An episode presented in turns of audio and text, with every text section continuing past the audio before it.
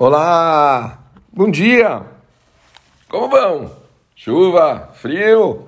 É, mas independente de como está o tempo, pessoal, nós estudamos Torá. A gente continua no pique, a gente continua tranquilo aqui, tentando esquentar os corações. Vamos para a próxima palavra do nosso livro Peleuetz, do Rav Eliezer Papo.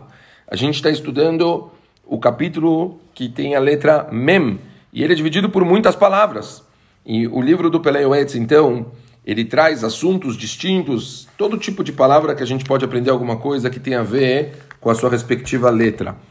A de hoje, Maaser. É, pessoal, o famoso dízimo. Já ouvimos isso muitas vezes. Vamos tentar ver o que, que o Rav Papo ele fala, pessoal, e é chocante. É impressionante. Eu falo, eu tenho certeza que a maioria das pessoas que ouvem os áudios são pessoas que já sabem muito bem o que, que é Maaser mas eu gostaria de mostrar para vocês que o approach que ele traz chega a chocar.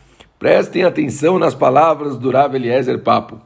É proibido testar a Deus, exceto no assunto dos dízimos. Assim está escrito na Gemara de Maseret Ta'anit. Essa afirmação baseia-se num versículo de Malaquias, no qual Hashem promete recompensa aos que separem o maaser, o dízimo, e os convida a testá-lo. Como a recompensa pelo dízimo é grande, temos que fazer o melhor possível para agradar o nosso Criador. Aqueles que contribuem terão mais chances de despertarem, despenderem, perdão, dinheiro com outras mitzvot. As pessoas estão dispostas a confiar o seu dinheiro a outros na esperança de obter algum lucro. Quem pode pagar pelos teus investimentos melhor do que Hashem? Quanto mais você der, mais você vai receber. Pachut! Contudo, a má inclinação tentará te impedir de separar o dízimo, fazendo com que perca a tua recompensa. Alguns desejos de seguir esse conselho podem ver-se relutantes em separar o dízimo, mas se considerarem o valor, o valor intrínseco da mitzvah, não hesitarão em fazê-lo. Se não quiser contribuir com um décimo do que já tem, ao menos comprometa-se em separar o dízimo dos seus futuros vencimentos.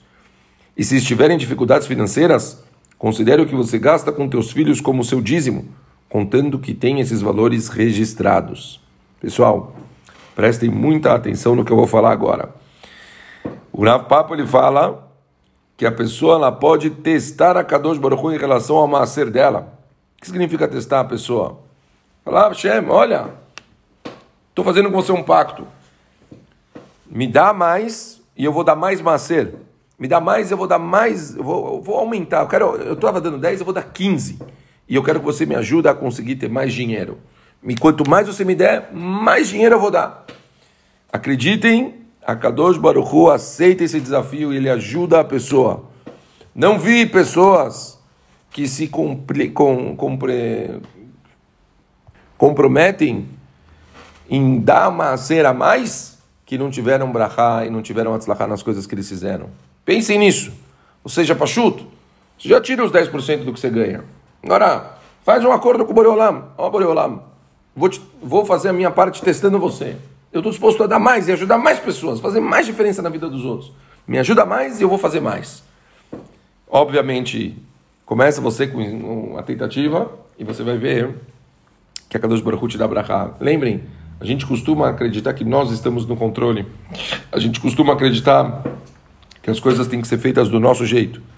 Mas ser ele serve para você sair um pouco disso e você saber que tudo está na mão de Hashem. Hashem decide tudo, Hashem faz as coisas. E você tem que desencanar um pouco e começar a dar na mão dele e deixar que ele ajude você e que ele tome conta da sua vida e que ele consiga dar brachá e em tudo que você fizer. Tá bom?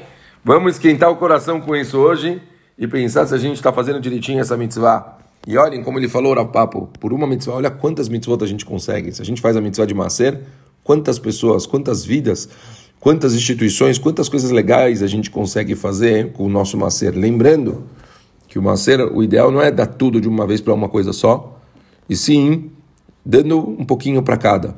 Assim a gente consegue fazer mais. Assim escreve o Rambam. Melhor dar dez vezes né, do que uma vez só. Tá bom? Um beijo grande para todo mundo e ótimo dia. Valeu, galera. Tchau, tchau.